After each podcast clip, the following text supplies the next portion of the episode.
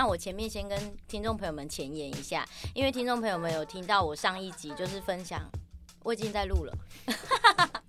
等一下，迅雷不及掩耳，我刚刚完全没意识到。没关系，要要重乱吗？要重录吗？不用不用不用。OK OK OK，好。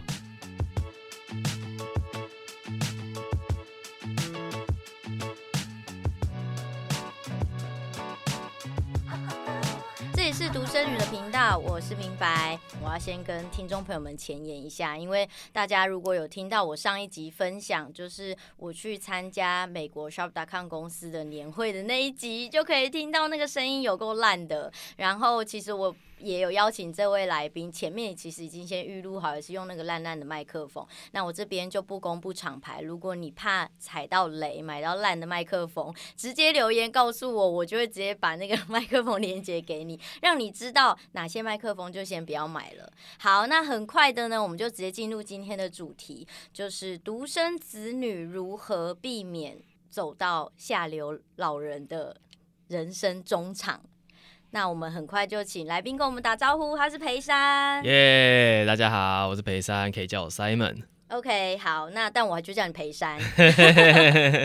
好，OK。那我简单介绍一下裴山好了。呃，因为其实我们是一起经营电商认识的，然后他自己本身也有在做教练的这个。工作帮他的学生量身打造一个健康的体态，不是每个人都想要很壮，但是大家都想要健康。如果说你想象一下我的身形的话，你可以就想象成足球员那种精壮类型就对了。好哦，哎、欸，这样子很好，你很会形容自己，很棒。然后第二个很特别的身份是我今天为什么要邀请他来的原因，因为他就很重视每个人的身体健康之外，他另外一个斜杠的身份就是居服员。那我就先直接破题，请裴山简单的跟大家介绍一下居服员的主要工作内容是什么，然后一般人可以透过哪些管道获得居服员的协助呢？OK，好，那居服员它算是全名的话叫做居家的照顾服务员，那你可以把它想象成是我们熟知的像是养老院啊，或是看护这种的一个照料服务。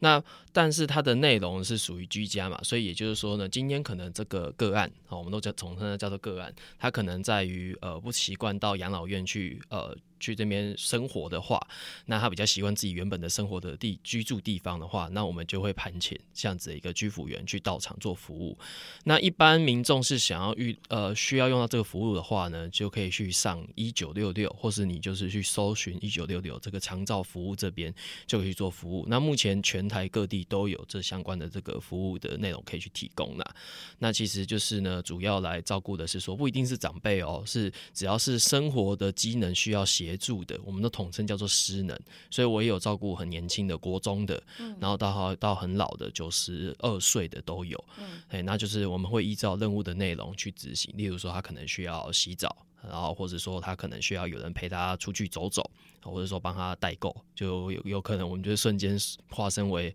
熊猫或是 Uber，帮他代购这样子，嗯，对，就是做一个这样子一个简单的日常的一个任务，嗯，是、嗯、OK，那大家对于居服员这样的。专业人士最常有的一些很没礼貌的迷思跟行为会是什么？哦，我觉得就是他们可能就觉得我们就像看护一样，可能要二十四小时，嗯，嘿，然后或者说就是他们觉得啊，照料照顾人就很简单呐、啊，没有什么就是专业程度等等。事实上没有哦，就是因为我们有专业的受训，我们是有拿证照的，是国家发可的一个证照。嗯、那再来是说很多的一些服务内容，我们觉得一开始觉得好像是很简单的。事实上，它是非常专业，还是需要有一个技巧性的。嗯，嘿，所以，例如说，你光带长辈要怎么起来，从床上到轮椅上面，这是一个一一系列的一个技巧。你没有学过的话，你会乱拉。第一个，你自己会受伤；第二个是长辈自己也会受伤。嗯，所以这有经过一个专业的一个训练。嗯，那再来就是说呢，呃，我们常常会觉得啊，可不可以帮我们多做一些东西？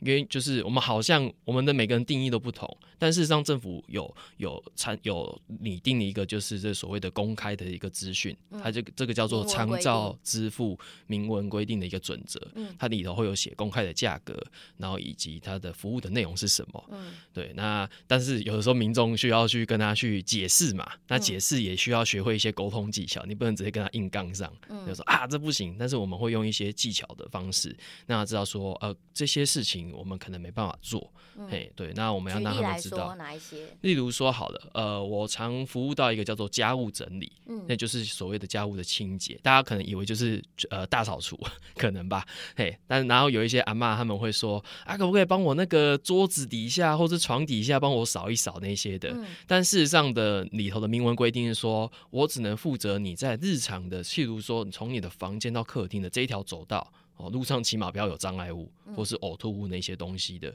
这样就够了。哎，你没有办法说，我帮你在什么厨房啊、厕所啊、沙发啊、床这些还要再做整理。那这个话，我们都会说，啊，那可能就要请这个专业的这个呃，就是清洁工去居家清洁。对对，那这不是我们的范畴内。嗯，对，当然他们可能有一些会跟我们凹一下，说啊，就一下子呀，没关系。嗯，但我们还是会用一些技巧性的，就是尽量不要做到这件事情，因为我们其实都是会习惯的人。嗯，习惯的都会觉得啊，这个人好说话，所以可能多请他做一点事情应该没关系吧？哎，千万真的不要这样做这件事情，嗯、不然大家都很为难。嗯，对，那不只是这个居服员为难，万一这个居服员换掉，换成下一间公司来，对哦，那可能会有一些服务上的落差。嗯、对，那你们彼此双方都会很为难，所以我觉得就大家尽量啦，就是互相的尊重配合。嗯，对，能做什么就做什么啊，能够自己做的就自己做。对，千万不要觉得居服员好像万能，什么都要帮你。嗯，嘿，那不一样。okay 对啊，所以听众朋友们听到这边，我已经先直接让培珊就是说明了这样子。的专业人士，他可以服务到的，然后有一些东西其实是尽量避免的。大家已经有听到了，就不要以后就是成为白目的那那那个个案喽。嗯、那为什么我今天会想要做这件事情？因为其实大家如果都持续 follow 我频道的话，就知道我的父母亲就已经都先离开了。然后，但我觉得有一个还蛮幸运的地方是，他们都是。有点呃迅雷不及掩耳的速度离开，然后所以也没有让我呃担心到，然后或者是需要我去照顾到，所以我 人生当中还没有机会遇到呃可能长照的议题这一些等等的，但是我也会开始思考我自己，因为我就呃上无父母下无子女，那我会不会结婚这个都是未知数，我没有排斥，但是这个还不一定会发生嘛，所以我就很积极的在我自为我自己的人生下半场去做一个筹划，那可能。有一些听众朋友觉得说：“哎、明白你很年轻呢，你才三十岁。”呃，好像有点太早，其实并不早，因为呃，就像刚刚培珊讲的，不是只有老人他需要长照服务，需要他们的服务，也有很多年轻人，或者是你可能中间人生遇到你没有办法控制的意外，然后你就会需要有这一些照顾。所以我觉得提前让大家认识有这样子的专业服务，如果真的发生什么事情的时候，大家也可以有一个很安心的管道，然后很正确的。去认识到哦，其实如果我家的人有需要这样子的服务、这样的照顾，甚至很好的朋友，那我也可以透过这些管道去找到这些人。我觉得还有一个重点，其实不是只有独生子女需要。如果你本身的个性是偏难相处，这个大家自就是心照不宣，有些人自己都知道。然后或是你有社恐，你不喜欢跟别人社交，你就去想要就是呃很。就很自我，然后很自在的去度过你的人生下半场的话，那这样子的专业服务跟有这样子的人存在在这个世界上，你就更需要知道，因为就以备不时之需嘛，对不对？那接下来想要跟裴山聊聊的，就是你的个案啦，就是可不可以跟我们分享几个你印象很深刻的？然后我觉得希望听众朋友们透过呃裴山的个案分享，也可以去思考，因为他待待会分享的不会是只有独生子女，也可能有些是兄弟姐妹照顾的议题。那我觉得我们大家都可以透过这些故事好好的借鉴。然后如果你现在陷入在呃，你需要去照顾一个长期有问题的这样子的个案的人，然后你有有点卡住，不知道该怎么办。也许裴珊接下来分享的故事可以让你有一点点的想法，有一点，你可以有机会改变你自己的生活。嗯，好，那就交给裴山。OK，好，那我为大家准备的第一个是我最近热腾腾刚接到的，对，因为其实明白那时候下这个主题给我的时候，我就说，欸、可是我刚好都都是有算是有人雇的，或是说他也不是独居，他是可能朋友帮忙的。那我这边就有先两个，我先讲第一个是我最近刚接到的，嗯，那他的状态是他非常年轻，他六十一岁。然后他接获的呃接获这个照顾的这个任务的时候，是他的亲哥哥来帮助他的。那据说呃之前留下来的资料是说他一个人，然后他自己本身呃反呃不知道是什么样的一个原因，细节是没有没有透露太多，但是就是很明显是他有装那个气切管。那种就是在喉咙上面会有一颗这个圆管，好，然后我也是人生第一次看到这个东西，嗯，那就是呢，呃，当下第一天碰到嘛，然后他当下就是哎、欸、打了一个喷嚏，有一个痰，哦啊，那个那个痰真的是从那个管子流出来呢，嗯，哦，他说哦，就是那个很惊恐，就现场看得到这种东西，嗯，对，然后但是就是呃，就是他自己也会不舒服啦，对，然后还有就是他的这个胃部分有装一个叫人工的一个造口，嗯，哦，他就很像是我们可能常去。看到的这个叫做鼻胃管的这个东西，嗯，可是它这个管子直接插在肚子上面，对，所以它这边是常常需要换药的，嗯，然后因为要避免，因为它那个就是很明显的一个洞，对，它直接穿穿到里面，所以那边的那个清洁非常非常重要，嗯，所以它就是呃，我们要过去就定时帮他做一个这个纱布的一个更换，嗯，消毒，哎，然后然后要看他帮他喂，所以我们要拿那个大针筒，然后直接往他那个管子，然后往里面往肚子里面。呃，灌灌食这样子哦，oh, 所以他吃东西已经没有办法经过他的食道了，嗯、要直接是进入他的胃。对啊，因为他食道就是已经有一个那个孔了嘛。嗯，哎呀、啊，对啊，那你好像应该是没有看过，就直接进去啊，不然可能你的那个呼吸道也会被堵塞。嗯，所以他就是做了一个叫做胃的人工的造口。这个还蛮年轻的，嗯、对不对？对啊，六十一岁其实算年轻哦。对，对，然后又独居。嗯。然后其实，在进去服务的时候，其实任务就很简单，帮他换药，然后帮他就是擦个澡这样子，因为他没办法洗澡。对。然后就是帮他用擦澡。那他的哥哥也那时候就跟我们讲说，请我们在进出的时候要稍微注意一下，是尽量不要。呃，太大声就是吵到其他人，因为他我我进去那个案，他们是一个呃，大家可能也很常见看到，就是公老旧公寓，嗯，然后那公寓呢那一层呢，他就可能打了三间呃套房小套房，嗯、所以呢，你的那个走廊一进去就是三个门。哎，那他是其中一一户，嗯，那进出难免会碰到一些邻居啊什么的，对，然后他们可能会也会臆测，就说，哎、欸、啊，这个里面的人是怎么回事啊？还是怎么一直会有一些呃外人进出？嗯，对，那那个哥哥也跟我们讲说，呃，尽量通称就是呃亲戚，嗯，因为他们也担心这个房东听到。他们可能会觉得房东会把他赶走，嗯、因为其实以换个立场讲，我我们也不希望是说我们自己的租客，哦，假设你现在是包租公包租婆，你不希望自己的租客是诶、欸、有病在，对，有病在心啊，万一不小心怎么样在里头，走走掉，那那怎么办？很难处理，对对，所以其实他也是告诉我们说，就尽量去。减少这样子一个事情，保护他们啊，对啊，对啊，对啊，对啊。但是我觉得这也很为难啊，因为毕竟事情都这样发生了，那我们看要怎么处理。嗯、可是其实这个他哥哥也有说，就是他年轻的时候就不懂事，没有懂得照顾好自己，所以基本上他真的就是一个人，嗯、他就只剩他一个哥哥啊。好在他哥哥愿意帮他，的他哥哥，对啊，哥哥，然后哥哥也愿意就说，他他哥哥刚好也是药药材商，所以他这些东西都知道怎么买。嗯，对，不然他就真的是蛮可怜的啦。嗯，对，这是其中第一个。我人生就是。最希望有一个哥哥，但是我很幸运，我有两个表，呃、欸，我有两个表哥，一个堂哥，然后我其中有一个表哥都会听我的节目，Hello，他打招呼，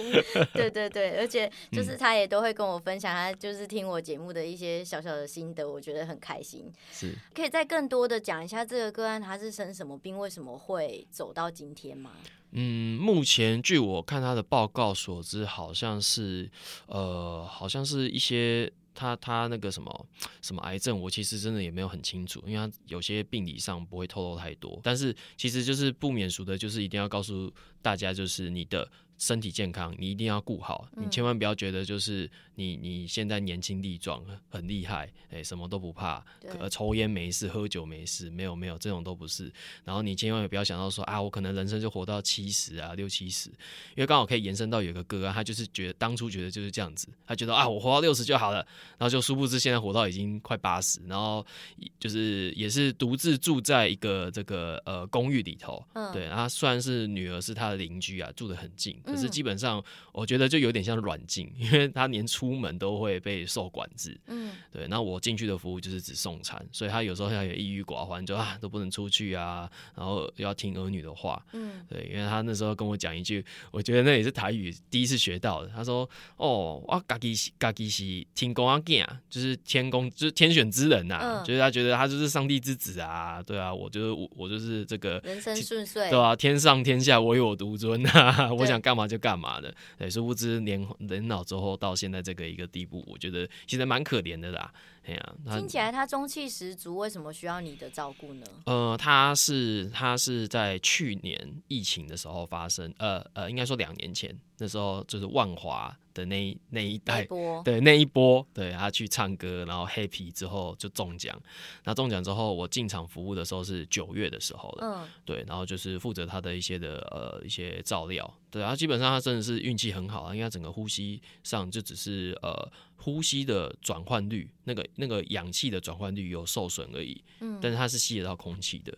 哎啊，记忆力目目前呃到现在是还好，没有什么错乱，嗯，哎呀，这边我想要插播一下，我觉得裴珊刚刚讲的很好，就是真的很多人铁齿都会觉得说啊，我就是要刻意呃，我就是故意。任意的挥霍我自己的青春跟健康，然后就都不去管它啊，反正人终有一死嘛，我就先享受就好。最怕你死不了，我常常会这样子跟，就是呃，我当然不是逢人就讲啦。他如果对我来说不重要，那就当然随便他。可是如果是我真的很 care 的人。我真的会告诉他说，最怕就是死不了，然后你就这样子病就这样子拖，然后你又拖超久，你真的是痛苦到，如果到到时候大家也都不愿意照顾你，那你自己要怎么办？没错。所以说，其实死是一个很简单的事情，没有大家想象这么难。我父母就啪就离开了，可是。不是每一个人都这么 lucky，我必须说，如果以死法来说的话，对啊，有很多的人拖到现在，就像你刚刚讲的，他以为他六十岁就会走了，结果八十岁就，而且还有一个点，他头脑清醒，这个是最痛苦。嗯，因为我有听过，呃，我一些身边的朋友，他们家的人是有阿兹海默症。就是这样子的人，反而是照顾他们很辛苦，那是当然的。可是他们自己本身好像是不太会那么辛苦，因为他很快就忘记了。他可能会觉得哦，突然尿裤子啊，哭啊，不舒服。可是他可能五分钟之后他就忘记，忘记现场的人是谁。所以我觉得最辛苦的就是你是很头脑清醒的状态，然后身体不健康。对啊，所以我们应该在很有意识的情况下开始，就是好好的保养身体。不好意思，突然变成那个卫教宣传。你继续讲你的个案。OK，好，我我想延伸顺便讲一下，就是呃，我刚刚讲的都是被照顾的人嘛，对不对？就是你是被照顾的这个案。那我想延伸的是一个是呃，你是主要照顾者。就是你在家里是要负责照顾这些失能者的这个一个状态。对。那我想分享的一个故事是，他的状况是，当初我在进场的时候，他是需要背氧气瓶。他们也是住在公寓，然后是二楼，所以他们那种是走楼梯上下楼梯的。那那时候他的他他们家有四个小孩，那应该是大哥大姐，然后呃三弟，然后四四女。女女儿是呃小女儿最小的，所以家里有四个。对，家里有四个。那呃，她的大姐算是有有医护背景，所以她知道说这些器材怎么使用等等的。对，然后当初的用意是说，希望让这个她的爸爸。哦，在这个呃日常的活动上能够提高，因为他们以前都是他们他们父母都是做夜市的，所以都是熬夜在工作，然后久了身体不好。那这样这个爸爸他曾经他的这个肺有这个有一块这个应该说说纤维化，有有有开刀过，所以他的肺也不好，吸收呃吸就是呼吸不好，所以需要氧气筒。那呃，我那时候进场服务的时候，他的女他的大姐就说，希望就是我能带他出去走走，顺便调试一下调调时差，日常作息。好，所以那时候那一阵子大概三个月的时间，都上下楼梯都需要背氧气筒，然后很喘。呃，幸运的是说，经过了呃，我带他出去这样走走，做回训练的时候呢，就是他的这个氧气筒渐渐都不需要了。嗯，OK，然后就非常的幸运，就不用再出门这么麻烦，然后就变成就维持。那他的小女儿呢，在家中的地位算是最弱势的，嗯、也意思就是说，基本上什么样的照料。哦，然后煮饭那些的都是他在处理，然后可能妈妈偶尔会处理，可是他在家地位的这个呃话语权是最低的，嗯，所以甚至都会被要求。我觉得就是有点是把自己的亲人当就当做外佣在在在看待，嗯，对，就是叫什么就要做什么，对我觉得是蛮可怜的。那小女儿是不是也领哥哥姐姐的钱呢？呃，对他们还是有领他的那个零用钱，嗯、对。然后，因为他本来以前就有工作能力，只是他在社会的工作上面，就是呃，工作能力对一些的工作要求来讲说不是这么好，嗯。所以在最后就是啊、呃，被迫就是说好，那就在家里照顾自己的爸爸。可是他女儿也年纪也很大了，我记得应该有五十几岁了。你说小女儿吗？对，小女儿也五十几岁了，爸爸这样都还是单身，没有结婚哦，这样子。然后我他的资料是七十几岁。OK，嗯，对对对对。对，大哥大概就这样子。然后其实，在照顾的过程当中，因为女儿她的小女儿也要陪同我出去，其实我都当中都鼓励她说：“哎，其实你如果可以的话，你可以的时间，你要帮自己提升，你要进修。就算你现在以前工作能力不好，但是其实都可以去学习的。嗯，对你真的要好好把握时间去学习，不然万一你到时候你爸爸走了，因为爸爸迟早会走。可是你走的时候，如果你身上什么的技能，你的呃社会的生存能力不够。”对，那你会很惨，因为你出去也没有人要你，嗯，对吧？你可能连打扫，我不确定啦，但是就是工作能力就会有有有差，嗯，你返回你的这个社会职场上面来讲，你的生活条你的条件就不好，嗯，对，那会很惨，那最后最后也不会有人觉得呃你很可怜，只会觉得你当初怎么不会那么想。对，对，因为是非常的现实。因为这个我也是刚好在听到有一个保险他们在讲，呃，讲这件事情的时候就有提到，然后刚好就对应到这个女儿，我就跟、嗯、我就这样鼓励跟她讲啊，对吧、啊？大家现在是怎么样，我也不晓得啊。因为、嗯、那在裴山准备下一个个案故事之前，我也想要小小的呃 feedback 刚刚裴山讲的这个个案，因为我妈妈。家这边也是有四个兄弟姐妹，然后妈妈也是排行最小。我觉得有时候这种家庭的霸凌是无形的。那我不管今天他们的我妈妈以上的哥哥听会不会听我的节目，那反正我就是要讲一个事实。呃，因为我外婆之前也有呃很严重的车祸过，然后她那一阵子就是需要坐轮椅，然后都只能够躺在家里，然后甚至躺到后面她的那个背上有褥疮。然后所以你也知道褥疮跟造口其实照顾的麻烦程度是差不多的。你就是要超级无菌啊，对啊，然后你就是要慢慢的让它可以有机会可以长肉。那我妈妈是家里唯一的妹呃女生，然后又是小妹，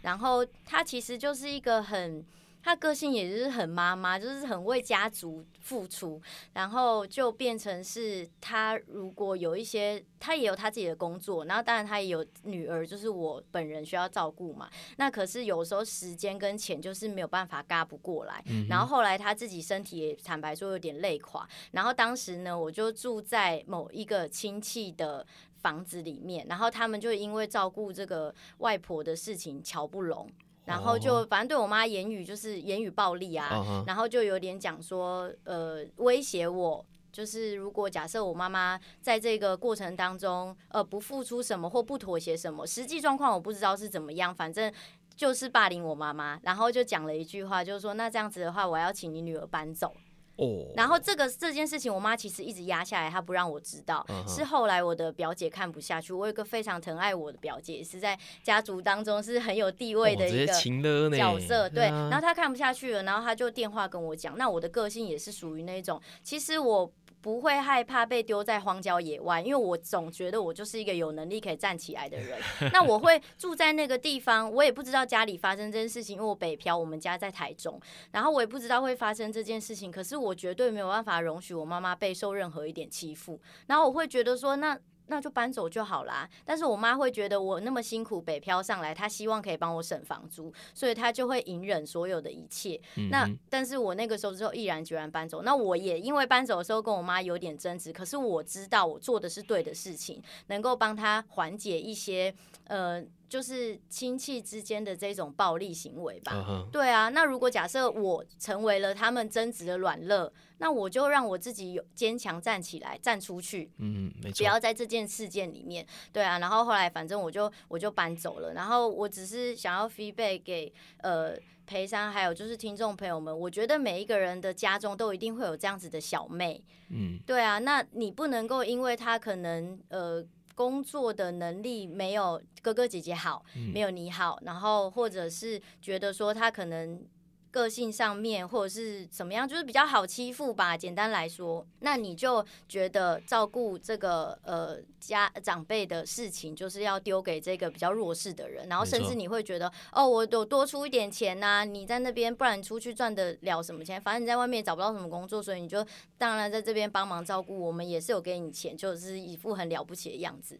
我。其实看不懂哎、欸，因为我本身是独生子女，所以我常常会跟我妈讲说，为什么大家都要这么计较去照顾就是长辈这件事？对啊，那我怎么办？我就一个人，我要跟谁去计较？嗯，所以我觉得听众朋友们，你们应该设想你们自己就是独生子女，如果你们有兄弟姐妹的话，你们要想的是我的父母，我能够照顾多少，我的力量能够出多少，这就是我的全责，嗯、而不要想说啊，我这个不足的地方，我可以请兄弟姐妹谁来补一下。通常争执就是在这边发生。如果你们不是一个可以理智沟通的家庭，就会很容易大爆炸。对啊，就是争啊，你这边多一点，我这边少一点，对这些的，我觉得不只是可能是弱呃，在家中排行不，例如说比较弱势的。其实我也有听到一个故事，是他在家中是能力很好的，所以反而也是就说啊，你能力很好啊，都给你顾这样子。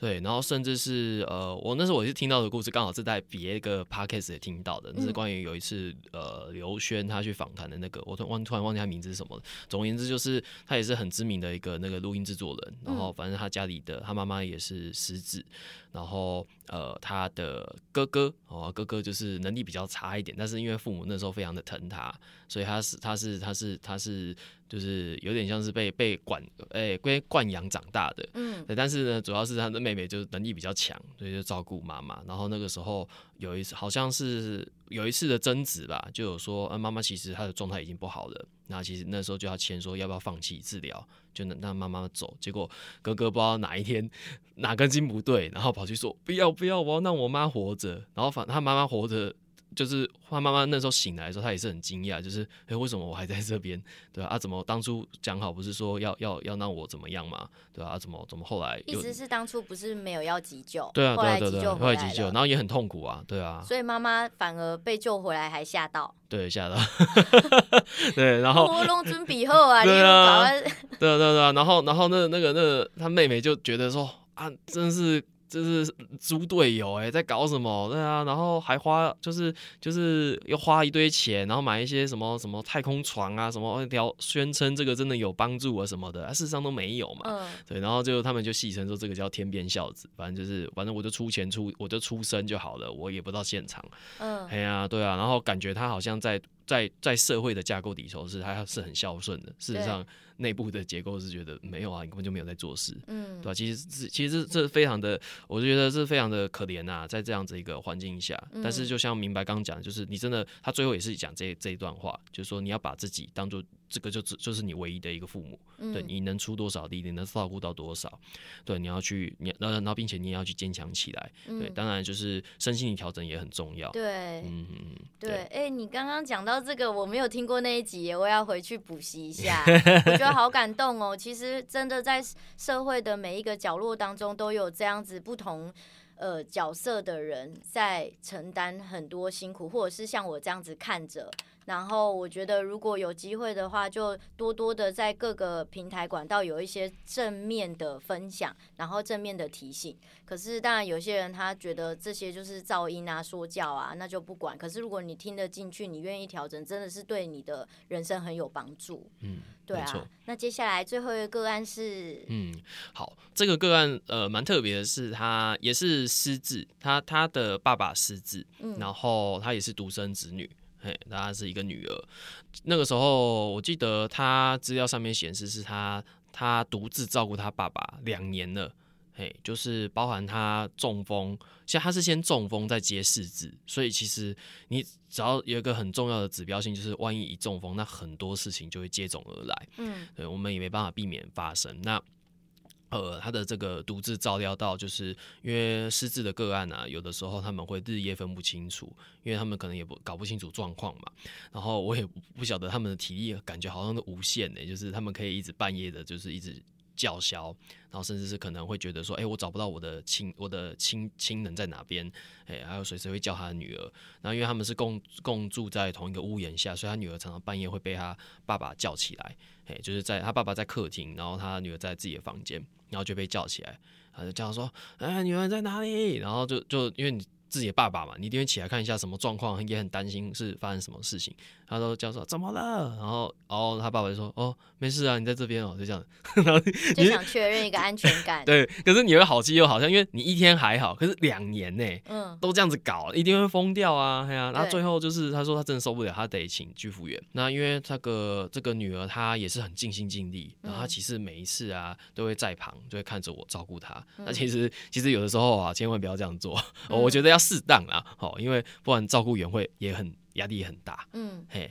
我们我们当然我们也希望是说照顾员不要乱做些事情，可是有的时候我个人工作是需要有一点空间的。嗯、如果 always 二这个一直监视着我，对我就当然第一个是安全，但是第二个是说，呃，有一些事情其实是没有到那么重要的话，你就是真的你要你要把放心，你要放心交给专业，对，嘿，不然你在旁边其实你累啊，照顾员也累。对，阿哥被照顾的也累，大家一起累。对对对，大家一起累，那何必呢？对，嗯、那但他就是真的非常非常尽心尽力。女儿在哦，每一天她其实呃身体状况也渐渐的越来越差。对，然后虽然身心有她自己有在做自己的修养调整，但是真的没有办法，很有限，这真的有限。对他，我也曾经说，你要不要试着带让他就放到养老机构？第一个，你可以继续工作，因为他是他是他是他也他也说他自己是有能力工作的人，他这个岁数他还是可以出去工作，而且他觉得他工作是快乐的。嗯，但因为他因为要照顾爸爸，所以他没有办法，他得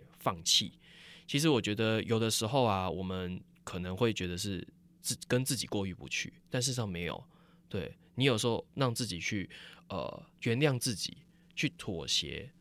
原谅说，我现在能力就是有限到这边，嗯，我们可以去做调整，我们可以把试着放下这个我们该可以放手的，嗯，甚至是交给人家专业的管理的，嗯，嘿，就是大家亚洲亚洲的家庭的文化嘛，觉得孝。呃，孝顺是我一定要把自己的父母照顾的无微不至，因为他当初这样子照顾我。嗯、但事实上，如果当你的能力有限，你的健康的状况有限的时候，你自己都顾不好自己，你怎么顾好他呢？嗯，对不对？所以我有尝试着去引导说，你要不要试着这样子？他说不行，我不能这么做，因为我阿爸他的口音嘛，我阿爸这样照顾我啊，不行啊，怎么样的？我觉得这样子对对我来说，呃，就是觉得很不 OK。然后说好吧，那是他自由意志，我也没办法。对。可是就是真的很不幸的，在大概四个多月、五个多月的时候，他一通电话，早上那时候在顾着他，他在旁边，他接到一通电话说，呃，医生告诉他，他的他的不知道是哪一个癌症，哎，得去手术房。女儿自己有癌症。女儿自己有癌症了，对，就是该发生的还是发生了，对。然后他当下心情也很沮丧。可是因为我就是继续顾嘛，那也后来一些任务调度的关系，我后来没有继续服务这一间，对，对，就改由其他老师服务，对吧、啊？可是就是当下听到我也也是很，也是我心里也会难过啊，觉得哇，女儿照顾到这样子一个程度，最后老天爷给她这个一个玩笑，对，就说其实也是另外一个指示，就是也告诉她该休息，该放手，对。嗯我觉得这个真的是没有办法，就是整个社会的环境，还有亚洲文化的压力，让我们不得不一直活在工作当中，一直很拼命，嗯、然后真的忘记身体的警讯，还有任何给人给别人给你的标签。对，嗯、对啊，身体其实都会慢慢的释放一些警讯，然后我们就是忽略它，忽略它，等到它很大声的对你咆哮的时候，已经有一点小来不及了。没错。当然，我还是希望在这边可以祝福那个女儿，她有一个很好的休息，然后身体可以。就是因为你后来已经没有再继续追踪了嘛，你就继续在忙你的其他事情。但是我们都很诚心的祝福他可以好起来，然后包含他跟他爸爸的关系，还有他跟他自己的内心要懂得和好。没错，对啊。那在后面结尾的部分，我这边也想要再分享一个故事，就是因为刚刚裴珊有说，我们大家要懂得放下跟原谅自己嘛。那因为我妈妈过世的时候，我觉得每个人都会一样，面对到亲人过世的时候，都会一直觉得自己可能做的不够多，陪伴的不够。那包含前阵子我呃那个时候在美国。在开会的时候，我也是收到一个消息，我一个蛮关系蛮好的学弟，他妈妈也是突然就离开了，然后是生病的关系，然后回来我们又一起吃饭啊什么，他就会一直挂念着说啊，妈妈当时在住院的时候，他没有把自己的时间留给妈妈，然后一直在投身于工作，那我就深吸一口气，我就告诉他。你知道我们现在几岁吗？他说对啊，就是三十出什么的。我说那现在正是我们在打拼的年纪，我们其实没有错，嗯，我们就是在做我们的本分。那事情它就是时间到了，它就发生了。你不能够一直在活在这样子的执念跟痛苦之中，因为这个念头会绑架我们很久。哎，如果你不是一个懂得消化的人，对啊，如果假设他当时就一直陪着他妈妈把工作放下不管的话，那。也不会说妈妈就因此怎么样复活起来还是什么，就是这个有点难去，就不要再去自责了。真的，大家要懂得放下，然后量力而为。对啊，那最后的话，就以上的个案问一下培珊，接下来我们应该要怎么样面对我们自己的养老规划吧？不要落入变成下流老人的生活。嗯，我觉得很重要是第一个，你要真的要有一个呃规划，健康的规划是说你真的要运动。对，那运动现在方式有很多嘛，像例如说你你可以先从你自己喜欢的运动下手，有些人喜欢慢跑，有些人喜欢打羽球等等的，我觉得这都很好。你要保持这个运动的一个规律。那还有就是必要的话，还是要去做一些重训。对，因为毕竟这个我们平常不会对抗到的压力部分，你只有在重训的时候才有到。那当然要请专业的健身教练。如果你是新手的话，对，一定要去请个教练。对，第一个是以防你乱错练练错，然后再就是说，哎，乱练结果浪费钱浪费时间。嗯，对啊。当然，如果说你去那边很快乐，那也没关系啦，我觉得。对。然后再就是你的在于这个营养上面的这个照料上面，你也要去多去摄取多学习。其实网络上有很多的资资料，你要去。去找一个你信任的一个营养师也好，或是呃对这一块有在研究的一个朋友，对，然后他自己也是，首先他自己要顾得好的哦，哦，不要找很 奇怪的，对，顾得好的，然后你在这个规划上面要要调配好，对，然后再来就是你的这个财商的部分要懂得不断的去去提升、去投资、去了解，嗯，对，你该做的一些的呃措施要分配好，对，千万不要觉得说啊，反正我人生就来这地球上走一遭，对我就。就杀手一丢，对，我什么都没有，对，六十，对我月光族，然后我六十岁就自自自立，就是觉得哦，六十岁会走，没有啊，现在很难呐、啊，很难，尤其又在台湾，你想要自我了断 也更难呐，哈，对，对啊，就是千万不要有这样的一个想，这算是消极的一个想法，我觉得就是你要顾好，就是因为你如果没有把自己顾好，那你就要有一个。责任就是说，好，你没有把自己顾好，那你起码不要去拖累给人家，嗯，好，不然那真的是罪该万死。我觉得，嗯、就就有时候我辅导这种个案，我也会很生气，我说啊，那你干嘛浪费这个资源？哦，对啊，因为毕竟这个现在长照二点零这些服务啊，大家知道吗？虽然它有一个透明的一个价码，但是民众只要负担当中的十五趴、十六趴，哎，很少哎，对吧、啊？嗯、那个其实那个钱真的是很少，但重点不是钱不钱，问题是这个是拿大家的钱。你知道那些钱怎么来吗？例如，呃，抽烟。例如，大家买一些大乐透、一些等等的一些税税税捐的这些的，大家不要千万去浪费这个资源啊！我觉得，哎、欸，你这样讲，我觉得会有一些听众朋友钻漏洞，他觉得哦，所以有别人的钱可以帮我，呜呼，那我就你要看对方要不要花你身上啊？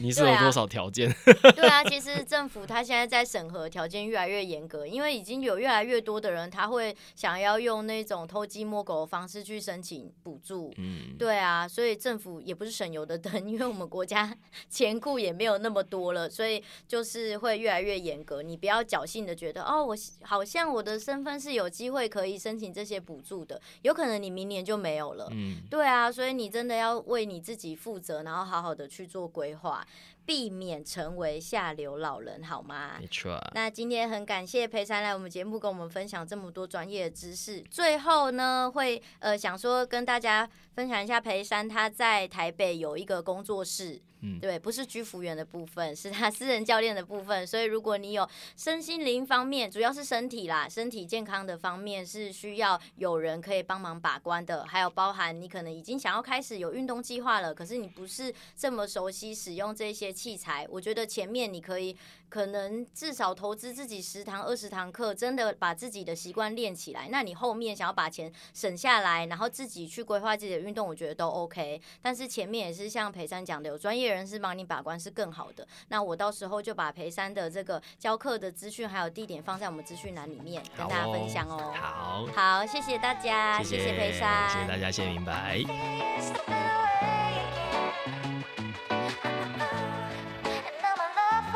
so strong.